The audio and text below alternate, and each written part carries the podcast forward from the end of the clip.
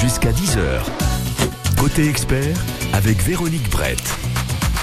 Les beaux jours se sont imposés depuis plusieurs semaines et on passe naturellement plus de temps dehors, pour la plupart à observer la nature. Certains vont tenter de reconnaître les espèces d'oiseaux voltant autour de nous, d'autres vont faire l'amer constat que nos jardins sont bien secs. Et puis il y a ceux qui adorent suivre le manège des insectes les plus laborieux de la planète, les abeilles, avec les fourmis peut-être.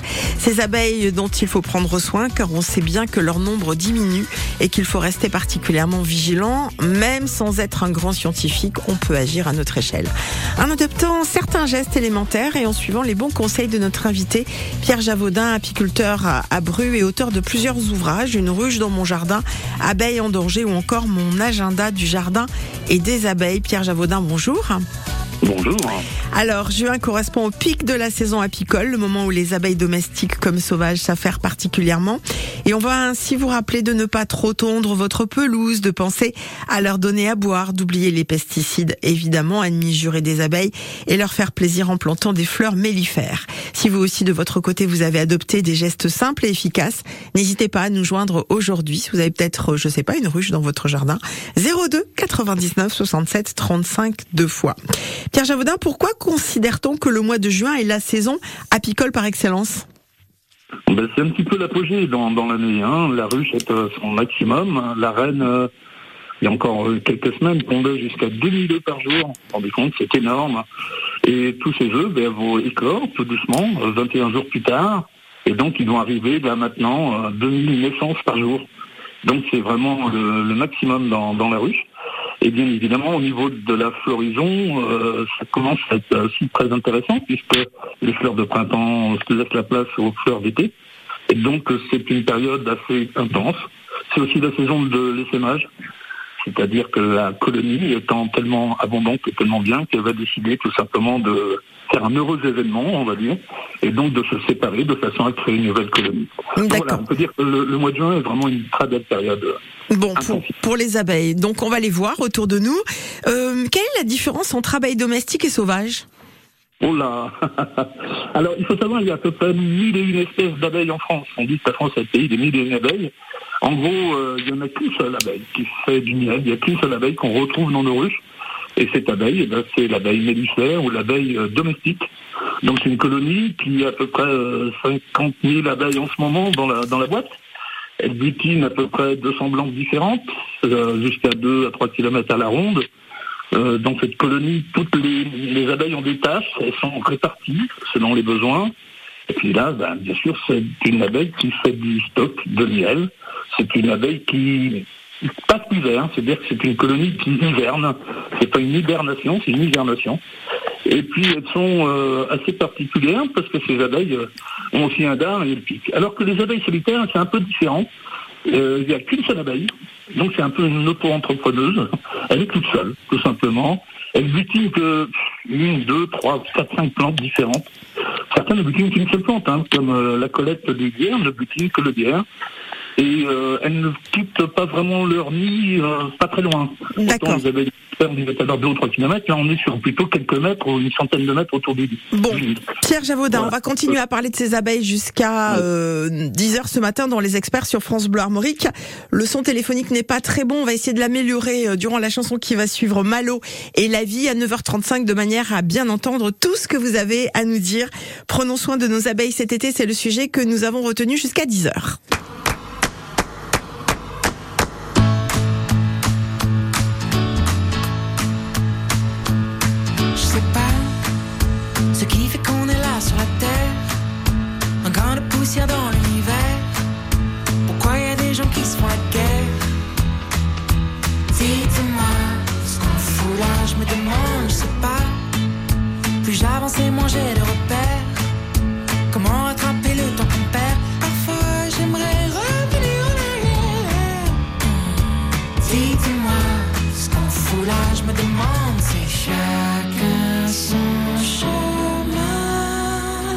Sais pas où va le.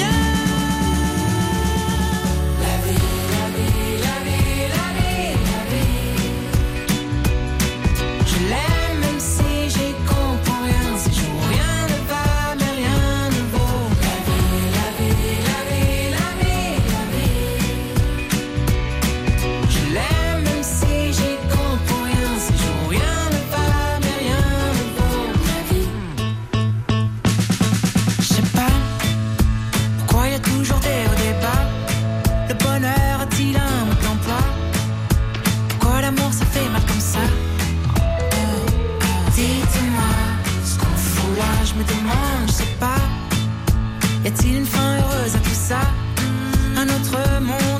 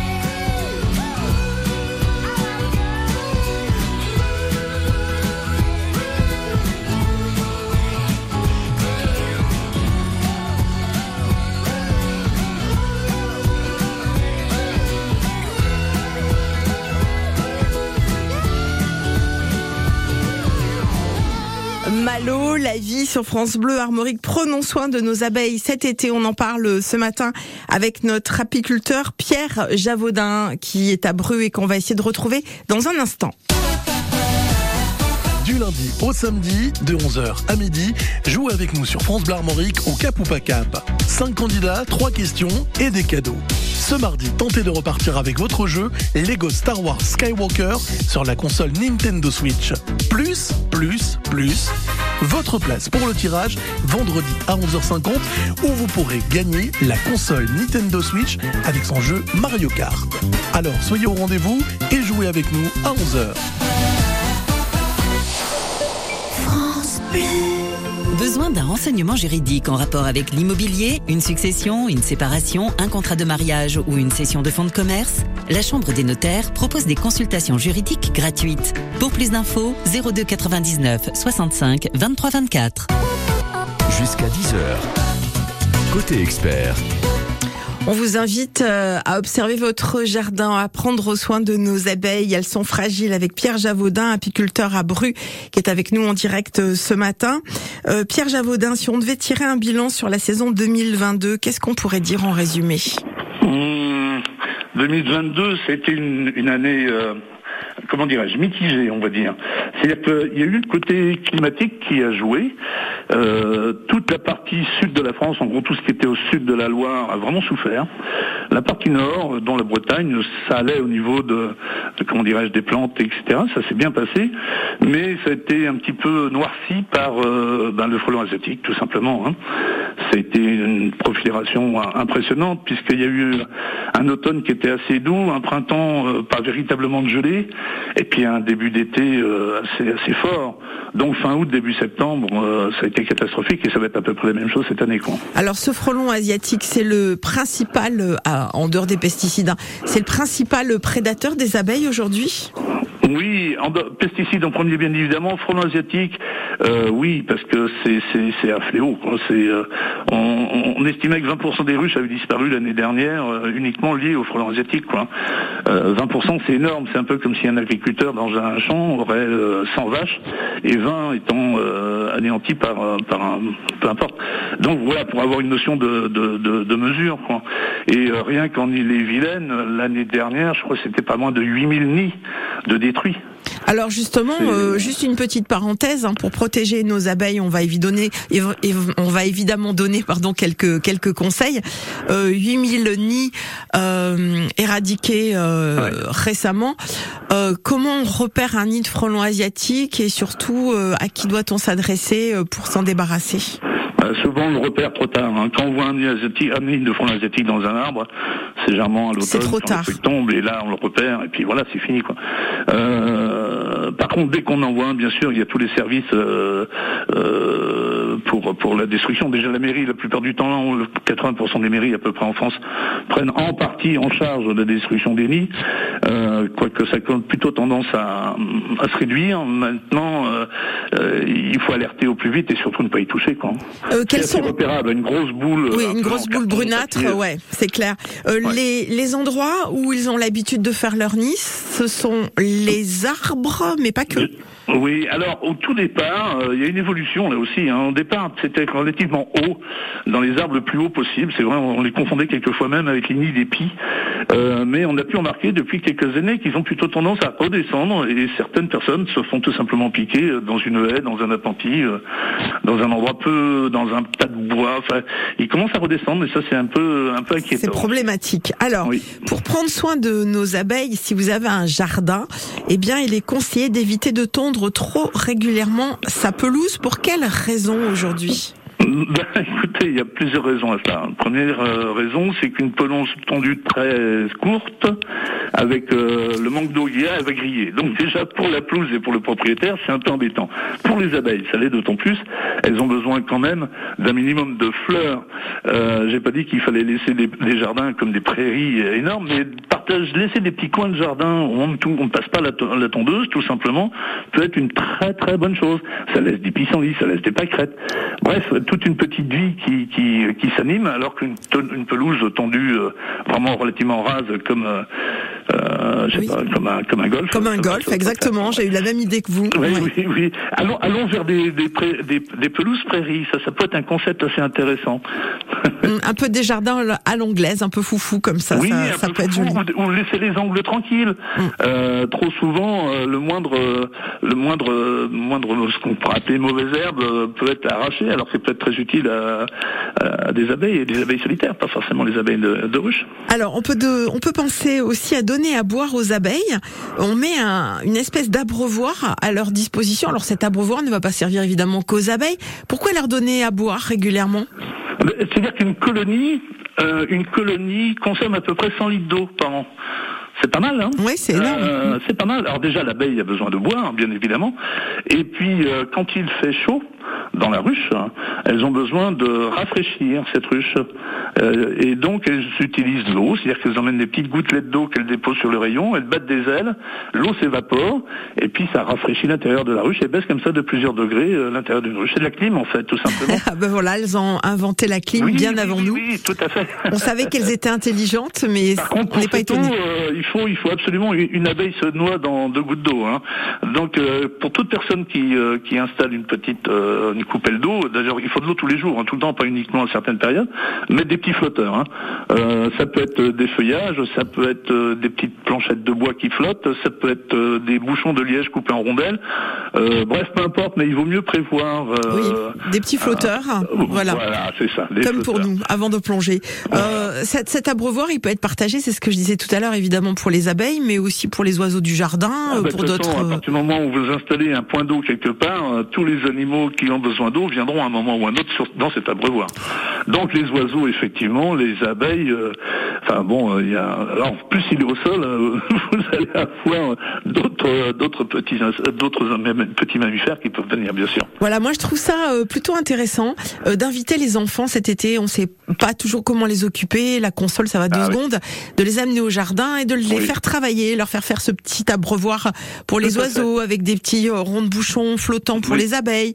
Euh, je, je voilà, je, je m'adresse là aux parents et aux grands-parents, une façon euh, aussi d'être à l'extérieur, de respirer. Dans un Oui. instant, Pierre Javaudin, vous qui êtes apiculteur, on va revenir aussi sur euh, euh, ben, éviter d'utiliser des pesticides. On vous le dit, on vous le rappelle, et puis de planter aussi des fleurs mellifères. On verra si c'est la bonne saison, si c'est pas trop tard avec vous. Si vous avez des questions à poser à notre invité aujourd'hui, des témoignages, parce que vous aussi vous êtes des amoureux de la nature, vous adorez euh, observer les abeilles notamment, et puis vous aussi vous avez fait des choses dans votre jardin pour bien accueillir cet insecte 02 99 67 35 deux fois. On vous attend.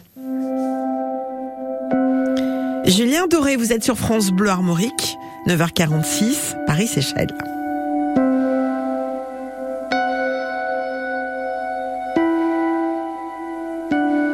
de sourire dehors à Angoulême, un chasse-pline Melchior, Paris Seychelles, découvrir ton corps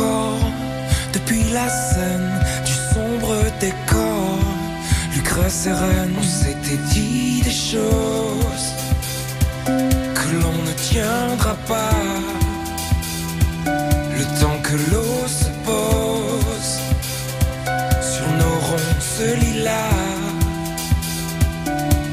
Le soleil s'endort sur Seychelles, le sable et l'aurore, fleur de sel. Attends-moi, je sors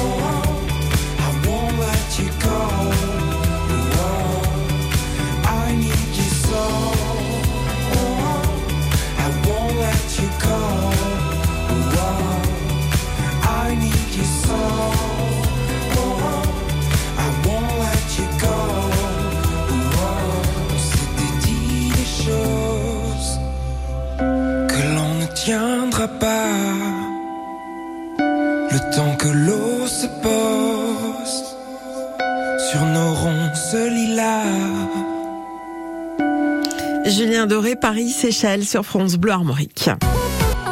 Jusqu'à 10h. Côté expert, avec Véronique Brett. Et Pierre Javaudin, aujourd'hui, apiculteur, notre invité jusqu'à euh, 10h. On prend soin de nos abeilles, on les aime. Alors, aucun recours aux pesticides, quels qu'ils soient. Pierre Javaudin, ça doit être très clair aujourd'hui dans la tête de nos auditeurs. Oui, bien évidemment. euh, À partir du moment où, où- enfin, je, je- je ne sais même plus s'il y a besoin de le rappeler, de le redire. Bah, moi, j'aime bien qu'on le redise Oui. de temps en temps. voilà. Ben, c'est relativement clair, effectivement. Alors c'est vrai, on va dire oui, mais sans pesticides, moi j'ai des mauvaises herbes, j'ai ceci, c'est cela. Ben, il faut déjà bien connaître l'environnement de son jardin, hein. Euh, sel- selon s'il est exposé, euh, s'il a plus d'ombre, plus de vent, etc. Connaître la nature de son sol, parce que s'il est sol plutôt plutôt acide ou plutôt calcaire, ben, on va planter plutôt certaines plantes que d'autres. D'ailleurs, certaines plantes révèlent euh, un peu ce qu'il y a dans le sol. Et puis choisir, euh, bien sûr, les, les plantes adaptées. Hein, ça, il n'y a, y a pas de souci là-dessus. Parce qu'on sait très bien que dans une zone d'ombre et un, un sol acide, certaines choses pousseront mieux que d'autres.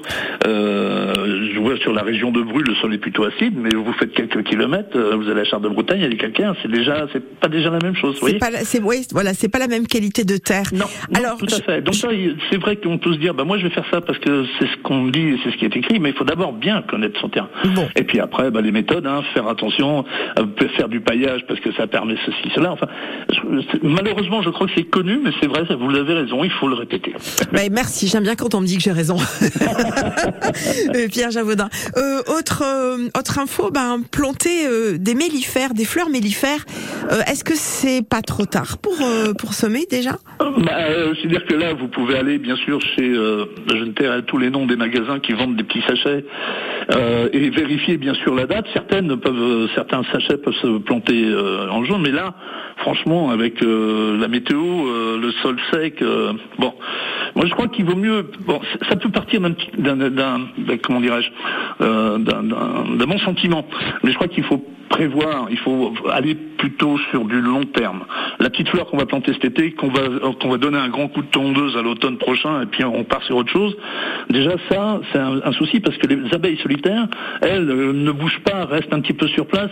Et si on, une année on leur met des plantes et l'année après il n'y a plus de plantes, eh ben, il n'y aura plus ces abeilles solitaires. Donc il vaut peut-être mieux aller vers du euh, de l'arbuste. Moi, il y a, il y a trois quatre conseils que je donne systématiquement. C'est un, assurez-vous d'avoir au moins un oiseautier dans votre terrain, parce que c'est le premier pollen de l'année. C'est ça qui va vraiment tout déclencher dans une colonie d'abeilles, par exemple. Après, un seul marceau, ça c'est parfait. Ça sauve du pollen et du nectar, ça vient juste en février-mars, c'est superbe. Et puis surtout en fin de saison. En fait, c'est les deux saisons extrêmes qu'il faut combler au niveau de la nourriture. Il y a la viorme, le viormetin qui, euh, qui, qui est vraiment un- un- qui fleurit tout l'hiver, tout simplement, donc qui apporte, qui apporte toute la, tout le nectar et le pollen pour, euh, pour les abeilles quand il n'y a plus grand chose. Et puis laisser le lierre, enfin pas partout peut-être, mais laisser le lierre grimpant, parce que c'est la dernière euh, tournée de nectar. C'est là que les abeilles font le plein avant de rentrer définitivement dans la ruche pour y passer l'hiver. Donc le lierre, évitons de le supprimer, sauf quand il est vraiment devant la fenêtre. Mais s'il est sur un poteau ou un coin de mur, c'est On le parfait. laisse. Il faut le laisser. On le laisse. Pierre Javaudin, apiculteur, est avec nous euh, aujourd'hui. Euh, J'ai vu qu'on pouvait parrainer une ruche. C'est c'est un peu anecdotique ou ça arrive de plus en plus? Parrainer une ruche. Alors, euh, il y, a- deux types hein, de parrainage de ruches. hein. Il y a le particulier qui s'adresse, enfin un apiculteur qui s'adresse à des particuliers en disant voilà, à trois ou quatre, euh, vous pour une dizaine ou une centaine d'euros par an, eh ben moi je vous assure que vous aurez votre nom sur la ruche, que vous aurez trois ou quatre petits pots de miel avec votre nom dessus, et qu'une fois par an ou deux, vous pourrez venir euh, en tant que parrain visiter la ruche. Alors ça, il y a un côté donnant-donnant, gagnant-gagnant, c'est-à-dire que l'apiculteur ben, est sûr de son revenu pour sa ruche, un miel qui coûte euh, peut-être un peu plus cher, mais au moins euh, le particulier sait exactement d'où vient son miel, et puis ça lui permet de mettre un petit peu, de connaître l'apiculture, et de mettre un petit peu le pied dans l'étrier et de commencer à tout comprendre. Vous voyez, à ce niveau-là, je pense que c'est plutôt une bonne chose. Bon. Après, il y a pour les entreprises, et ça, euh, comment dirais-je, ça c'est une autre histoire où on commence à mettre des ruches partout sur les toits. Euh, C'est très tendance. On va dire c'est un peu à la mode aussi hein, en ce moment, ce genre de choses. C'est une, fausse bonne idée. C'est une fausse bonne idée. Pourquoi une fausse bonne idée. Une abeille vit euh, dans, dans la nature, dans un tronc d'arbre à 5-6 mètres de haut, pas à 25 mètres, avec, euh, avec de la clim, avec rien à boire ni à manger là-haut, avec des courants d'air, avec... euh, enfin, vous voyez ce que je veux dire. On, euh, bon. Oui, d'accord. Donc voilà, il faut quand même faire attention. Et là, Dernière ils sont à 1000 chose. Là, ils sont à 1000 euros par an. Hein. Alors dernière chose, euh, rapidement, Pierre Javaudin. Oui. Que faire si on a un essaim dans son jardin, un essaim d'abeilles, hein, je précise Vous bien. vous m'appelez tout On suite. vous appelle. Qu'est-ce que vous allez faire? Non mais sérieusement, Bah, on vous appelle, vous allez le récupérer? Comment? Vous allez récupérer l'essaim Bien évidemment. D'accord. Bien évidemment, un essaim, euh, lors d'un essaimage, il va encore y en avoir là, dans quelques temps, c'est une colonie qui va chercher un nouvel abri, une nouvelle maison. Eh bien, si l'apiculteur lui offre cette maison, elle fera aucun souci. Donc vous avez des ruches en location alors pour les abeilles Ah non, c'est pas, pas de la loc. Non, je plaisante, c'était pour, en, fait- pour en faire un gros, parallèle. un apiculteur, c'est tout. D'accord. Vous lui ferez le plus grand plaisir. Vous êtes sûr que cet essaim sera bien, bien protégé et qui va, qui sera bien entretenu, si vous voulez. il n'y aura pas de souci là-dessus. Et, euh, et puis en échange, généralement, l'apiculteur donne un.